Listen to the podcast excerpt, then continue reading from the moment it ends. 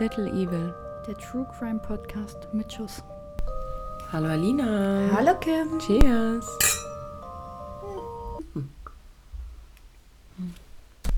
Schön kalter Wein an einem heißen Tag. Immer gut, immer gut. Alina kam heute bei mir rein. Wir haben wohlgemerkt 27 Grad. Mit einem relativ langen T-Shirt, einer langen Hose. Das ist aber so Socken. luftig. Da kann man quasi durchgucken. So luftig ist das. Und trotzdem bist du bei 29 Grad angezogen wie im Frühling. Du siehst mich auch bei 35 Grad so rumlaufen. Ich habe keine kurzen Sachen so wirklich. Das ist tatsächlich so. Weiß ich nicht. Die geht immer shoppen Das stimmt überhaupt nicht. und hat trotzdem keine Sommersachen. Und ja, daran nicht müssen wir arbeiten. zumindest. Nicht viele. Ja, daran müssen wir dringend arbeiten. Und mein Motto ist ja, also es wird definitiv noch wärmer diesen Sommer. Und so kann ich mich noch ausziehen und besser genießen. Und während du hier schon im Minikleid rumhüpft, wo- worüber sich die Nachbarn mokieren hier, habe ich noch Okay, ja. Möglichkeiten. Das war wirklich eine lustige Geschichte. Ich war mit dem Hund draußen eines Morgens, als es auch sehr warm war, mit einem Kleid, das so bis zur Mitte des Oberschenkels geht. Und die eine Nachbarin kam irgendwie zu mir und sagte so, oh, du hast richtig hübsche Beine und die sind voll schön braun und ich würde ja auch den ganzen Tag so rumlaufen, wenn ich solche Beine hätte. Und dann kommt ein älteres Ehepaar und hat sich beschwert, wie man so rumlaufen könnte. Ein Kleid sei zu kurz. Ja, Entschuldigung. Man kann es den Leuten auch nicht recht machen, ne? definitiv nicht. So, wollen wir So. einsteigen? Steigen wir rein. Erzähl mal von unserem Thema. Du fängst heute an. Genau, ich fange heute an. Wir haben heute das Thema Ehrenmorde. Kein einfaches Thema, Mhm. finde ich. Passiert immer noch viel zu häufig einfach. Ähm, ja, genau. Kurze Zwischenfrage Mhm. äh, zu meinem Fall passend. Wusstest du, dass wir in Hannover die größte jesidische Gemeinde haben? Nennt man das auch Gemeinde? Die größte, ja doch, jesidische Gemeinde aus Deutschland haben? Tatsächlich nicht, nein. Hm, habe ich gelernt, als ich für meinen Fall recherchiert habe. Ah. Ja, ich habe schon gehört, Alina hat einen Fall aus Hannover. Genau. Ich möchte noch mal ganz kurz, bevor ihr jetzt reinhört, einen kleinen Break machen und Mhm. einmal ganz kurze Triggerwarnung aussprechen für meinen Fall, der direkt im Anschluss kommt. In meinem Fall geht es unter anderem um sexuelle Gewalt, um körperliche Gewalt und um Nachstellungen. Wenn euch das triggert, schaltet nach Alinas Folge bitte ab. Genau. ja, mein Fall äh, in Hannover, Fahrenheide, also auch nicht weit von Da habe ich mal Objekte betreut. Hm, das ist mein Nachbarstadtteil. Hm. Ich würde sagen, den starten wir. Legen wir los. 13. März 2016, Hannover Fahrenheide, Höhelter Flughafen. An diesem Sonntag schloss ein jesidisches Pärchen ein Bund der Ehe. Anschließend wurde traditionell gefeiert. Mindestens 300 Gäste waren geladen. Es wurde gegessen, getanzt, alle waren fröhlich am Feiern. Der Abend sollte jedoch in einer Katastrophe enden. Plötzlich gab es Schüsse. Was war passiert? Die 21-jährige Shilan Hassan sackte in ihrem leicht goldenen Kleid zusammen und lag regungslos auf dem Boden. Um sie herum ihre Familie, welche aus zehn Geschwistern, ihrem Vater und ihrer Mutter bestand. Eine der älteren Schwestern setzte sich sofort zu ihr, nahm ihren Kopf auf die Beine und schrie, steh bitte auf. Doch zu spät. Shilan wacht nicht mehr auf und verstirbt noch in der Nacht im Krankenhaus. Fünf Schüsse, gezielt in den Kopf. Nach den Schüssen und dem Zusammensacken von Shilan begann eine Massenschlägerei, bei der mindestens fünf Leute verletzt wurden. Sofort wurde die Polizei informiert. Diese sperrte umgehend die Umgebung ab und versuchte die Leute, welche teilweise fluchtartig wegliefen, wieder zu beruhigen und zur Aussage zurückzuholen. Aufgrund der hohen Zahlen der Besucher bzw. Gäste der Hochzeit hatten die Beamten natürlich ordentlich zu tun. Schließlich musste jeder Einzelne befragt werden. War der Täter vielleicht sogar noch da? Nein, denn der Täter konnte bereits flüchten. Doch zumindest die Tatwaffe konnte sichergestellt werden. Einen Tag später stand fest, Shilan wurde von ihrem Cousin aus Sefin erschossen. Ich hoffe, ich spreche das richtig aus, wenn nicht. Sorry an der Stelle. Wieso, war der Polizei allerdings zunächst nicht klar. Sefin wurde sofort per Haftbefehl gesucht, war jedoch nicht aufzufinden. Schon zu dem frühen Zeitpunkt vermutete man, dass er in den Irak geflogen sei. Später tauchte noch ein Blitzerfoto auf, was Sefin mit seinem Cousin Hamid am Steuer im Auto zeigt. Dieses Foto entstand circa fünf Minuten nach der Tat. Mhm. Beide lächelnd. Cousin Hamid ließ schnell durch seinen Anwalt klarstellen, dass dieser sich nicht zu den Vorwürfen äußern würde. Hamid ist in Deutschland geblieben. Im Laufe des Verfahrens wurde klar, dass sich in dem Fall alles um eine Zwangsehe und Bräuche der jesidischen Kultur dreht. Denn der Onkel und Cousin von Shilan beschlossen 2015, dass sie mit Sefin vermählt werden solle. Die Hochzeitsbestimmungen bei der jesidischen Gemeinde sind da sehr klar geregelt und sieht solche Art von Ehen vor. Zur Not wird das auch mit Gewalt durchgesetzt. Als der Vater von Shilan kurz darauf aus einem Aufenthalt im Irak wieder nach Deutschland kam, löste dieser auf Bitte von Shilan die Verlobung auf. Shilans Vater gilt als modern und sehr liberal. Er war der Ansicht, seine Tochter sei ein Opfer völlig veralteter Bräuche geworden. Dass die Verlobung aufgelöst wurde, passe dem Onkel und Sefin natürlich ganz und gar nicht. Man hat sie in deren Ehre verletzt. Als klar war, dass Sefin sich im Irak befand, konnte man nur hoffen, dass er ausgeliefert wird, denn er hatte die irakische Staatsangehörigkeit und im Normalfall werden die dann nicht ausgeliefert. Im Juli 2016, also vier Monate nach der Tat ungefähr, äußerte Sefin sich zu der Tat via Facebook. Er spricht über Ehre und darüber bereit zu sein, seine Strafe zu akzeptieren. Doch nach Deutschland sollte er nicht zurückkommen, um seine Strafe zu verbüßen. Im Oktober 2018 wird Sefin dann endlich im Irak festgenommen. Jedoch wird das Auslieferungsgesuch von Deutschland abgelehnt. Sefin kommt im Dezember 2020 in Bagdad vor Gericht und wird dort zu 20 Jahren Haft verurteilt. Cousin Hamid, welcher ihm bei der Flucht ja nun mal geholfen hat, stand hier in Hannover vor Gericht. Er äußert sich dann doch noch zu den Geschehnissen, seiner Aussage nach hat dieser lediglich Angst um seinen Cousin gehabt. Er wollte ihn da wegbringen, denn er hatte Angst, dass er nach den Schüssen auf Shilan gelyncht wird. Das Urteil Freispruch. Er kann nämlich nicht verurteilt werden, da er mit dem Täter verschwägert ist, denn er ist mit seiner Cousine verheiratet. Mehr als 500 Personen gingen mit Shilan den letzten Weg und trugen sie zu Grabe, alle erschüttert und entsetzt über den Tod alle erschüttert und ersetzt über die Tat und alle weinend. Sie war ein glückliches Mädchen zuvor, sie hatte ein bezauberndes Lächeln, sagte ihre Schwester noch zum Schluss. Shilan, die schöne junge Frau, die gerade mal 21 Jahre alt war, musste sterben, da sie einer Ehe nicht zubilligte. Die Hawk-Studentin wollte einfach nur ihr Recht auf ihr freies Leben haben und musste dafür ihr Leben gehen. Leben geben. Man darf nicht vergessen, Zwangsehen sind in manchen Kulturen immer noch normal, genauso wie Ehrenmorde. Jede Zwangsehe ist eine zu viel und jeder Ehrenmord ist eine zu viel.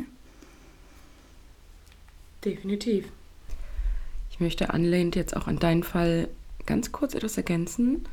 Und zwar hat das BKA eine Liste zusammengestellt über die sechs häufigsten Gründe, aus denen es zu Ehrenmorden kommt. Mhm.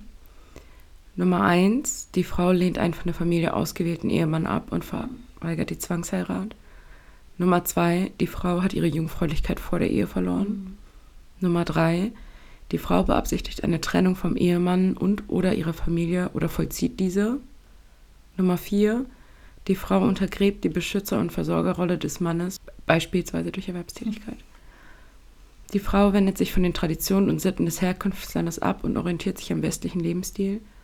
Und Nummer sechs, die Frau unterhält eine außereheliche oder von den Eltern nicht geduldete Beziehung und dabei kann allein der Verdacht ausreichen. Ja. Sag doch was. Wir sitzen hier gerade beide und gucken uns so an, so, so starr. Weird. Ja, ja ich ja, weiß gar nicht. Für mich ist das völlig unverständlich. Das ist ein sehr, sehr, sehr sensibles Thema. Ja. War es in meinem Fall auch. Hm. Ja. Naja, man darf halt nicht vergessen, wir sind anders aufgewachsen. Mhm. Das ist sehr, sehr anders. Aber ja, da, also da fängt halt schon was bei der Frage an, was ist überhaupt die Ehre? Also was ist das? Ja. Ne? Und für sowas zu töten, also Entschuldigung, aber Zumal das hätte ja auch irgendwie noch eine Kette mit sich ziehen können, mit, nach der Nummer Auge um Auge, Zahn um Zahn Mhm. und so weiter und so fort. Ja. Siehe hier in Hannover neulich an, an der Randstraße die Schießerei, Die wir schon erwähnt hatten. die wir schon erwähnt haben in der letzten Ja. Folge, Ich glaube letzte oder vorletzte. Ja. Da hat sich der Täter übrigens gestellt, kann man mal als Mhm. kurzes Update geben. Ja. Er wollte angeblich noch seine Familie in Sicherheit bringen und hat sich dann mit seinem Anwalt gestellt. Ja. Für die Ehre. Mhm. Mhm. Ja, wie gesagt, sensibles Thema, schwieriges Thema. Ja, ja, also in der Vorbereitung meines Falls, wir haben uns dann vorher, also im Vorfeld auch schon ein bisschen abgesprochen. Alines Fall war jetzt eher ein Quickie, Und ein relativ aktueller auch. ein relativ aktueller. Meiner liegt ein bisschen länger zurück. Und mein Fall ist tatsächlich einer, der erstmals in Deutschland überhaupt sehr, sehr großes Aufsehen erregt hat für dieses Thema Ehrenmorde. Und ja, also ich habe mich sehr viel damit beschäftigt. Ich habe sehr viel gelesen. Ich habe eine sehr, sehr gute Doku dazu gesehen, die ich euch später noch empfehlen werde, in der quasi es so ein bisschen als Film nachgespielt ist, Mhm. der Fall.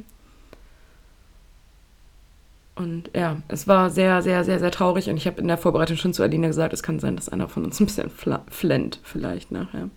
Wir werden sehen. Aber Mhm. dann starte doch. Ich starte los. Ich möchte euch heute den Fall von Hatun Aynur Sürütü erzählen.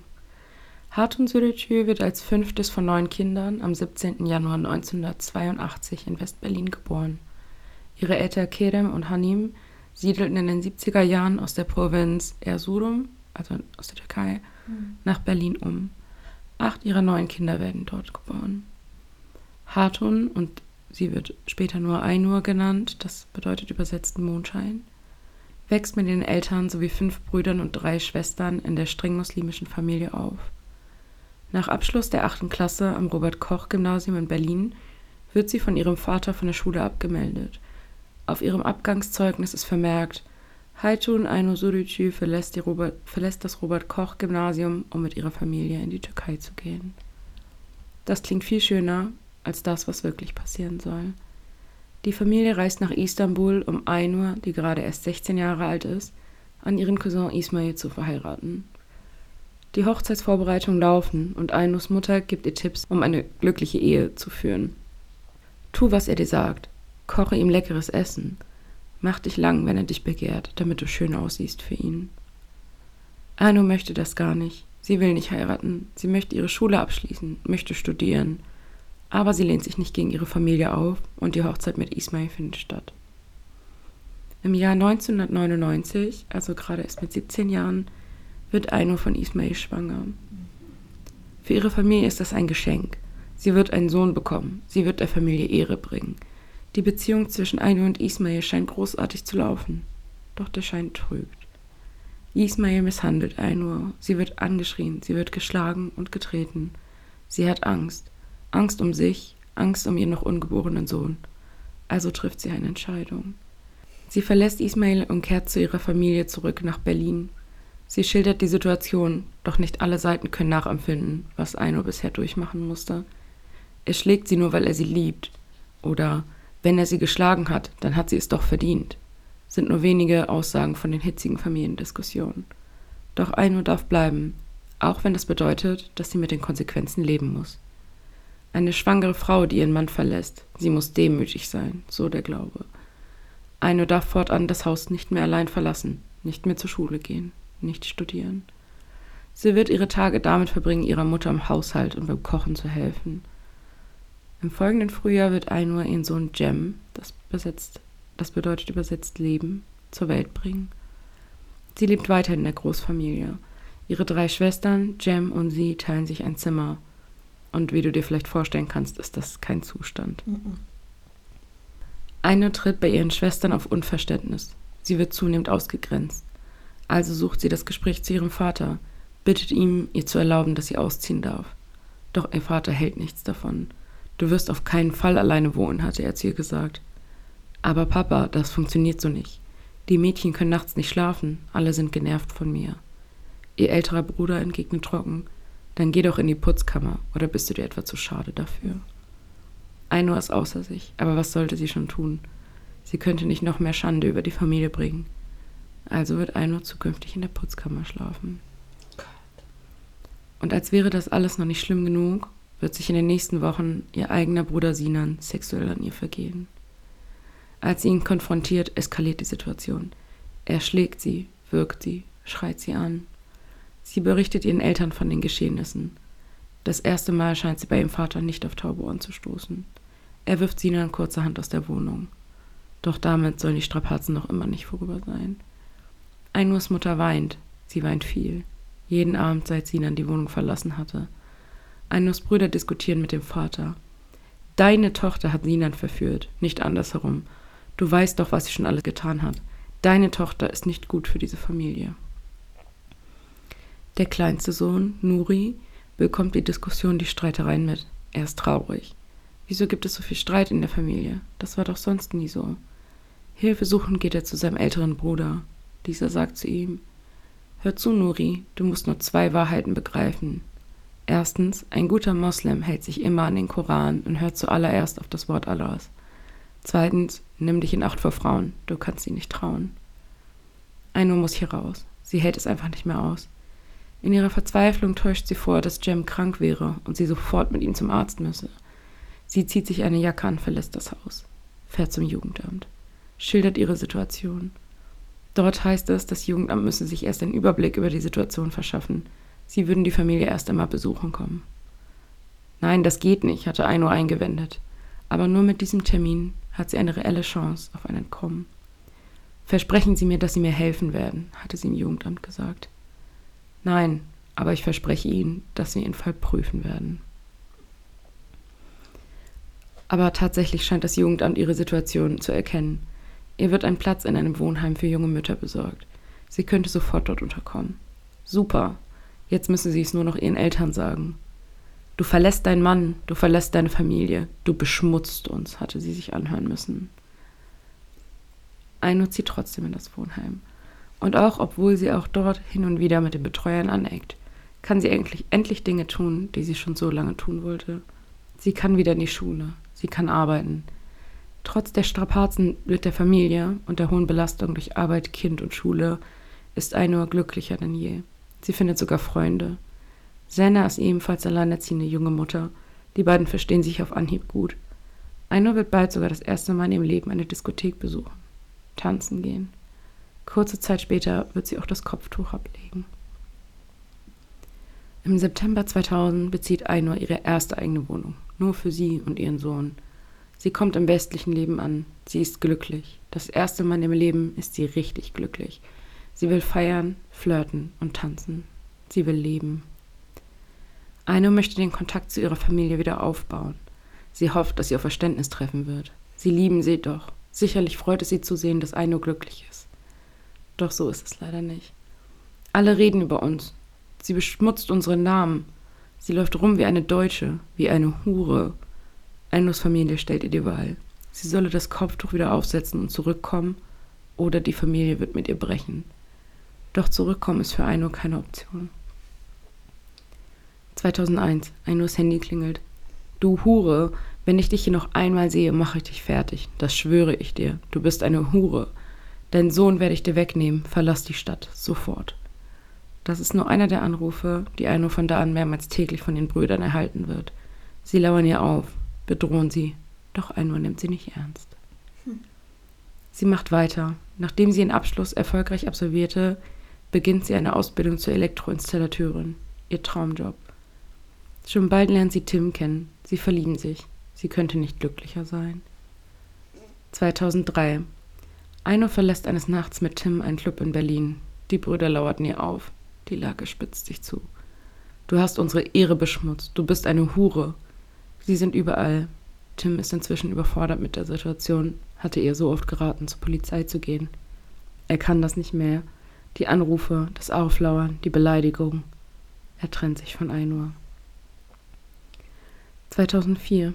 Eine startet einen neuen Versuch, sich mit ihrer Familie zu versöhnen. Sie trifft sich mit einer ihrer Schwestern und ihrer Mutter. Ihre Mutter gibt ihr den Ratschlag, sich mit Nuri, ihrem jüngsten Bruder, auszusprechen. Er sei jetzt der Mann im Haus. Trotz der Drohung und der Beschimpfung ist eine bereit, dies zu tun. Sie liebte ihre Familie doch so sehr. Nuri stimmt zu, widerwillig. Es ist ihm wichtig, dass Jem ein guter Moslem wird, dass Jem nicht seiner Mutter in die Hölle folgt. Die Drohanrufe spitzen sich derweil dennoch zu. Ihre Brüder drohen ihr, jetzt sogar sie umzubringen. Einur hat genug, sie geht zur Polizei, doch ihr wird nicht geholfen. Frühjahr 2004. John hat Geburtstag und Einur veranstaltet eine Party für ihren Sohn. Unzählige ihrer Freunde sind eingeladen. Als Nuri kommt und die fremden Männer in ihrer Wohnung sieht, trifft er eine folgenschwere Entscheidung. Er wird später vor Gericht aussagen.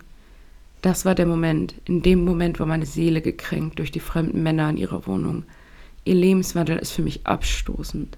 In diesem Moment habe ich entschieden, dass sie sterben muss. Parallel dazu trifft Ainur die Entscheidung, Berlin verlassen zu wollen. Sie muss nur ihre Theorieprüfung wiederholen und kann dann in einem neuen Job in einer anderen Stadt ein neues Leben beginnen. Freiburg. Sie will ihrer Familie nun endgültig entfliehen. Doch was sie in dem Moment noch nicht weiß, ihr bleiben nur noch drei Wochen. Sie wird es nicht nach Freiburg schaffen. 7. Februar 2005. Nuri ist bei Ainur zu Besuch. Sie streiten wieder. Ainur stellt ihren Standpunkt klar und bittet Nuri, sich doch endlich mit ihren Entscheidungen abzufinden. Er nickt. Am Abend bringt Ainur ihren kleinen Bruder noch zur Bushaltestelle. Als Nuri plötzlich stehen bleibt, dreht Ainur sich um und blickt bereits in den Lauf einer Pistole. Die Regeln geben vor, dass der Jüngste die Schande reinwaschen muss. Die Regeln geben vor, dass man dem Sündiger in die Augen schaut, wenn man ihm eine letzte Frage stellt. Bereust du deine Sünden? Er drückt ab. Einur stirbt, auf offener Straße, ganz allein. Nur 23 Tage vor ihrem geplanten Umzug. Sie musste sterben, um den Namen der Familie reinzuwaschen, wie Nuri sagt.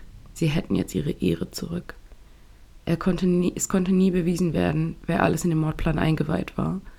Beim Prozess tritt Einurs Schwester Shirin als Nebenklägerin auf, um den Verteidigern ihrer angeklagten Brüder Akteneinsicht zu verschaffen. Ein großer Vorteil. Nuri wird nach Jugendstrafrecht wegen Mordes zu neun Jahren Haft verurteilt. Seine Brüder werden freigesprochen. Jem wächst in einer Pflegefamilie auf. Ja, Wie alt, wie alt war Nuri da? Weiß man das? 18. Ja. Das Krasse ist auch, die Familie wollte das Sorgerecht haben für Jem. Mhm. Und es gab dazu auch einen Gerichtsprozess, Mhm. bei dem unter anderem ihre Freundin Senna, von der ich von Mhm. erzählt habe, mit der sie in den Club gegangen ist, ausgesagt hat und gesagt hat, auf gar keinen Fall, ihr könnt dieses Kind nicht in diese Familie geben. Ja, zum Glück. Ja. Zum Glück. Und ähm, ja, am Ende haben sie dann auch natürlich kein Sorgerecht bekommen. Zum Glück. Und das Kind ist in eine Pflegefamilie gegangen, ja. Oh. Der war ja auch schon fast fünf. Ja, ich verstehe nicht, wie man so bösartig sein kann. Hm. Das ist wirklich bösartig. Und also wenn das, das kein, ja, kein eindeutiger Mord war, sage ich Mhm. jetzt mal, äh, dann weiß ich auch nicht. Also, Ja. Nuri ist inzwischen auch wieder draußen. Also der läuft frei rum. ja. Es gab noch so eine zweite Geschichte in dieser Geschichte, die ich jetzt einfach nicht mit aufgenommen Mhm. habe, damit es jetzt nicht ganz so extrem gesprengt wird, der Fall, würde ich aber gerne trotzdem noch mal ganz kurz anschneiden wollen. Und zwar hatte Nuri eine Freundin Mhm. zum Zeitpunkt der Tat, die ja auch bereits nach einer Woche dazu gedrängt hat, sich mit ihm zu verloben. Oh Gott.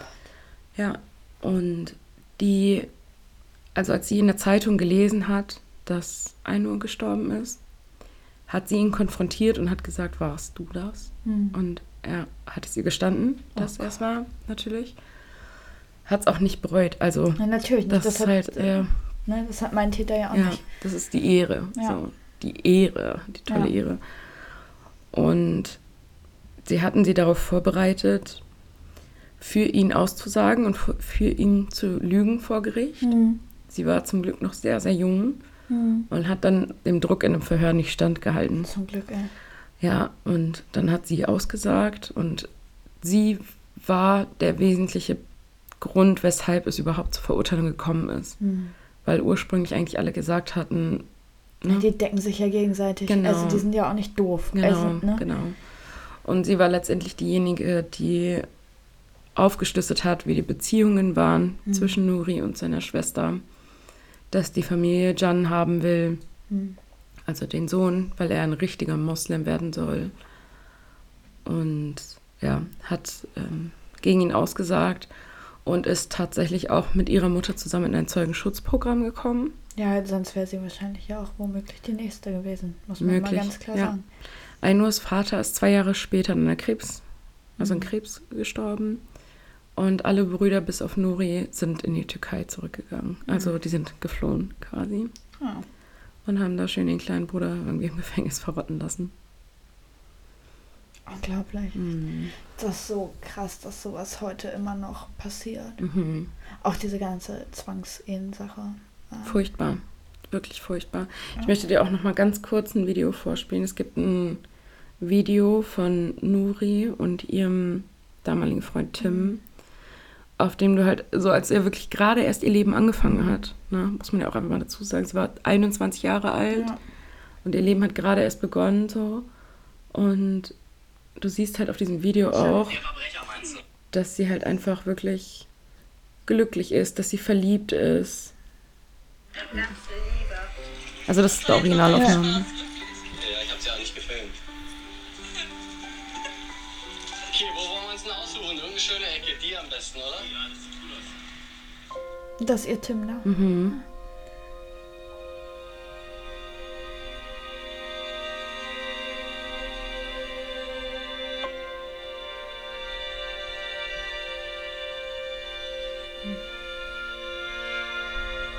Ja. Wir posten euch einen Ausschnitt davon Ja. auf Instagram. Oh Gott.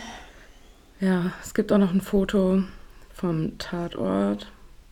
Da siehst du halt wirklich, die liegt halt einfach mitten auf, Ein Fußweg. Ja. Ja, also unter dieser weißen ja, Plane. ja klar. Ja. Halt wirklich so mitten auf offener Straße. Einfach getötet vom eigenen Bruder. ja, es ist krank. Und Mhm. unterschätzt das bitte nicht. Auch in Deutschland gibt es das nach wie vor zu Genüge.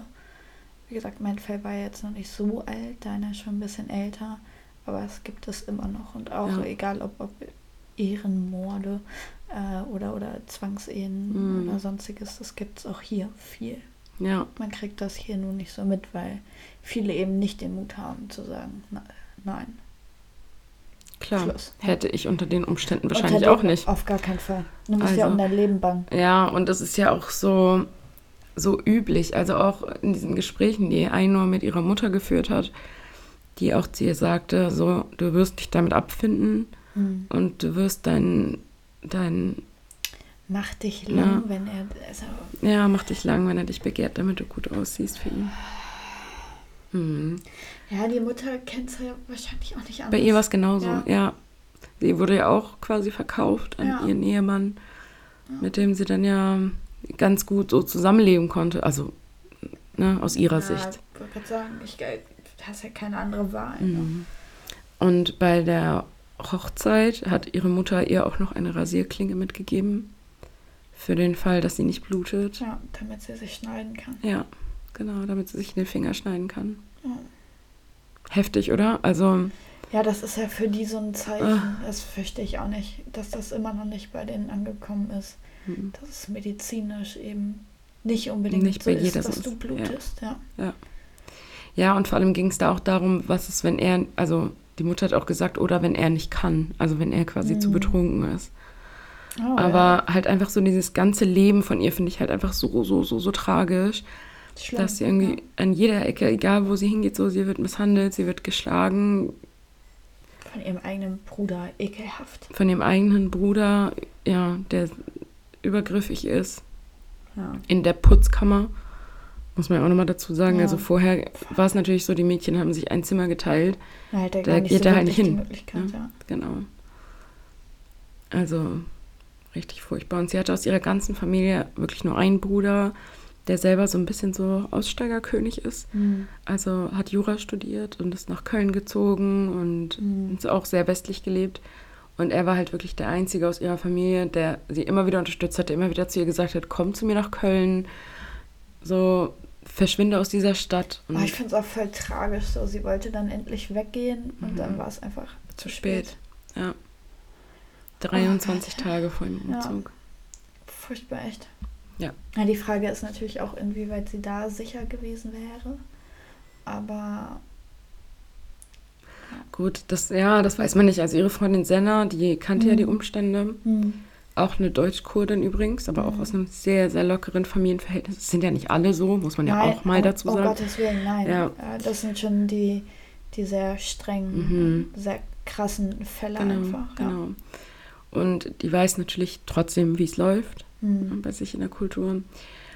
Und die hat ihr dann halt quasi unter der Hand so diesen Job besorgt. Mhm. Mhm. Dann in Freiburg, damit sie halt fliehen kann. Und ich denke nicht, dass sie jetzt jemand an ihre Familie verpfiffen hätte. Nee, das denke ich auch nicht. Aber du weißt, wie das ist. Wenn man das rauskriegen will, wo jemand ist, dann kriegst du das raus. Ja. Über Wege und Mittel. Ja. Deswegen werden ja auch die Frauen in den Frauenhäusern immer wieder aufgespürt Mhm. und gefunden, egal wie weit weg das Frauenhaus ist. Ja. Also, na, Ja, also man, man weiß nicht, was passiert wäre. Ne? Also die Brüder haben ja auch immer wieder gesagt, äh, verlass die Stadt. ja. Geh einfach. Ja, man kann halt nur spekulieren, aber es ist halt so die Mhm. Frage, ob das was geändert hätte. Ja. Ja, sie wollten halt das Kind. Ne? Ja. Ja. Oh, gruselig. Mhm. Richtig, richtig gruselig. Ja, sehr, sehr schwieriger Fall. Ja. Also holt euch Hilfe, wenn ihr da irgendwie Ja, Betroffene bitte. seid, Ja. warum auch immer. Ja. Im Fall von Eino konnte man ja auch ganz gut sehen, dass das Jugendamt auch tatsächlich tätig geworden ist. Also eben. so oft, wie man Schlechtes hört, dass die nicht rechtzeitig funktionieren, dass nichts kommt. So, es gibt genauso viele Fälle, in denen es gut funktioniert. Ja, das Problem ist halt immer so, es gibt nun mal gewisse Wege, die einzuhalten sind. Ja. Da kommt man nicht drum rum. Und das ist halt immer das Problem. Da sage ich auch nicht, dass jeder Fall, der scheiße gelaufen ist, trotzdem korrekt abgelaufen ist. Das will ich gar nicht sagen. Mhm. Aber es gibt halt nun mal Wege, die man einhalten muss. Und da kommst du nicht drum rum. Das geht halt nicht. Sagt die Dame vom Ordnungsamt. Korrekt. Korrekt. Ja, ich kenne das ja. Natürlich, es gibt überall so Prozesse und Wege, wobei ich der Meinung bin, wenn es wirklich so ist wie bei ihr, Mhm. Dass man dann vielleicht auch sehen muss, ist es da wirklich nötig, dass da jetzt noch jemand vom Jugendamt in diese Wohnung stratzt. Ja, aber dafür musst du halt Also- erstmal die Richtlinien, sage ich mal, ändern. Ne? Das ist Ja, das Problem. bisschen auflockern, Als, ne? als armer Pups-Sachbearbeiter nicht sagen, das ist mir aber alles scheißegal hier, ich Ja. mache das jetzt. Dann Bestimmt. bist du nämlich fertig. Ja, das will man auch nicht. klar. Ne? Das ist alles nicht so einfach. Nee, in der Tat. Ja, wie gesagt. Bedrückendes Thema heute. Sehr bedrückend, ja. Ich war auch einen Tag irgendwie ein bisschen geknickt. Ja, es nimmt einen dann doch irgendwie schon mit, ne? weil man das selber sich erstmal nicht vorstellen kann, Mhm. wie sowas sein muss. Und ich finde es auch generell vorstellbar, dass es sowas gibt. Mhm. Ne? Vor allem war es bei ihr einfach wirklich so, also ich konnte mich einfach so voll mit ihr identifizieren. Mhm. Jetzt nicht mit dem, was sie erlebt hat, aber natürlich nicht. Nee. So, puh. Auch, ja. Ja, aber so, weißt du, die ist 21 Jahre jung, die geht zur Schule, die macht eine Ausbildung, sie geht feiern, sie geht tanzen, die verliebt lebt sich das erste Mal. So, das ist halt, ich musste so richtig an meine Jugend denken. Ja, vor allem das so und so ja daran denken, wann ich das erste Mal verliebt war oder das erste Mal in der Disco war und so, wenn du dann halt so, da wird dir dann halt erst klar, wie jung sie eigentlich auch war. Mhm. Also, ja, und was sie alles verpasst hat auch vorher. was sie alles verpasst hat. Ich meine, sie ja, war 21, war mit 16 das erste Mal. mit 23 ist sie dann gestorben, ja. So. Und das ist schon boah, übel. Hart, ja. Aber immerhin hat sie noch ein paar schöne Dinge erlebt, muss man ja mal. Ja, die Frage war halt jetzt, also, ja, also natürlich wäre es am schönsten gewesen, wenn sie hätte entkommen können einfach. Auf jeden Fall, darüber Ja, brauchen aber sie hatte auch jahrelang einfach Schikane, Drohungen, Beleidigung. Die Ja. haben aufgelaut, einer ihrer Brüder hat sie sogar mal im Bus geschlagen. Keiner hat was gemacht. Und sie ist dann ausgestiegen. Ah, Es ist wieder so typisch, ne? Man Mhm. sieht, wie jemand, keine Ahnung, belästigt, verprügelt oder sonst was wird. Und alle laufen so vorbei. So. Ja. Also, wo ich denke, ey Leute. Ja, Also, ich kann verstehen, wenn man als Frau da nicht zwischengeht und sagt, äh, ne? Mhm. Aber dann ruft doch zumindest die Polizei oder so. tu was. Zumindest ja, das. Tu was. Oder äh, lock irgendwie Aufmerksamkeit darauf, Mhm. sonstiges. Also, Leute, wenn ihr irgendwas seht, Zivilcourage, Ja, bitte. that's the key. Ne? Ja, genau. Wenn ihr körperlich unterlegen seid, ihr müsst nicht dazwischen gehen, Polizei Aber anrufen, genau, was. Notruf absetzen reicht. Ja. Wie gesagt, das ist wichtig. Man Und ja kann Leben immer, retten. Ja, man muss ja auch immer daran denken, man würde ja auch Hilfe wollen, wenn man in dieser Situation irgendwie mal Definitiv. sein sollte. Ja, definitiv. Und manchmal passiert das ja schneller, als man gucken kann, leider Gottes. Leider, ja. Ja, genauso wie mit dieser Freundin von Nuri, ne? Ja. Die war ja auch zwar auch Deutsch-Kurdin, allerdings auch aus einem also ganz liberalen Haushalt. Mhm.